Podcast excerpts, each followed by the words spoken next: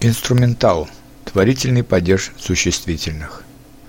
Творительный падеж отвечает на вопросы «кем», «чем», «с кем», «с чем» и показывает, с кем мы что-либо делаем совместно и при помощи чего мы это делаем.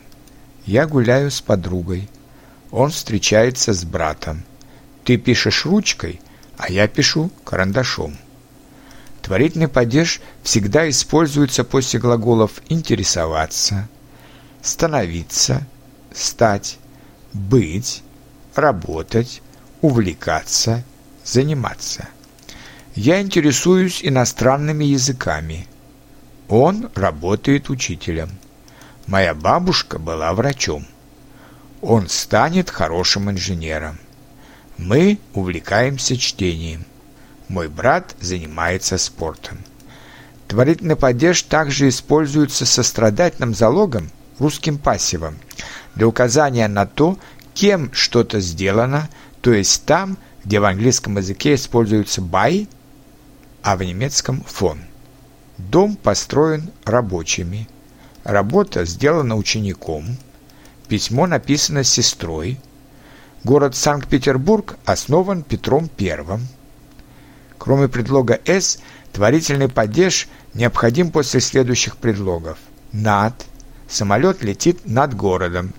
«Под» – собака сидит под столом. «Перед» – перед домом есть небольшой парк. «За» – за парком находится река. Рядом с – магазин расположен рядом с вокзалом.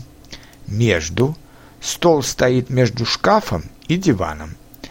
Некоторые существительные в творительном падеже постепенно превратились в наречие и отвечают на вопрос «когда?», например, утром, вечером, днем, зимой, летом, весной, осенью. Творительный падеж используется также в устойчивом выражении «ходить пешком». В некоторых частях России говорят также вместо ехать на поезде, на автобусе, ехать поездом, автобусом используя творительный падеж. Запомните окончание существительных в творительном падеже. Мужской средний род «ом» – «ем», «с другом», «за лесом», «над полем». Женский род «ой», «ей», а также мягкий знак «ю», когда слово оканчивалось на мягкий знак. С подругой, за деревней, ночью. Исключение в женском роде – дочерью, матерью. Множественное число – ами, ями – Книги с книгами, друзья с друзьями. Исключение во множественном числе. С детьми, с людьми. А теперь потренируемся. Он не интересуется политикой, но интересуется культурой.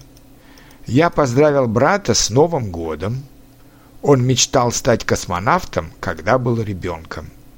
Я встречал Новый год с женой, мамой, братом и сестрой. Маша увлекается музыкой, она хочет стать профессиональной пианисткой. Его мама работает бухгалтером. Иван Петрович любит разговаривать с учениками. Надо мыть руки перед едой. Мы не спали ночью перед экзаменом. Вчера я познакомился с интересным человеком. С детьми надо всегда быть искренним человеком. Мать гордится дочерью, а дочь гордится матерью. На сегодня все. Спасибо за внимание и до новых встреч на увлекательных уроках практической грамматики.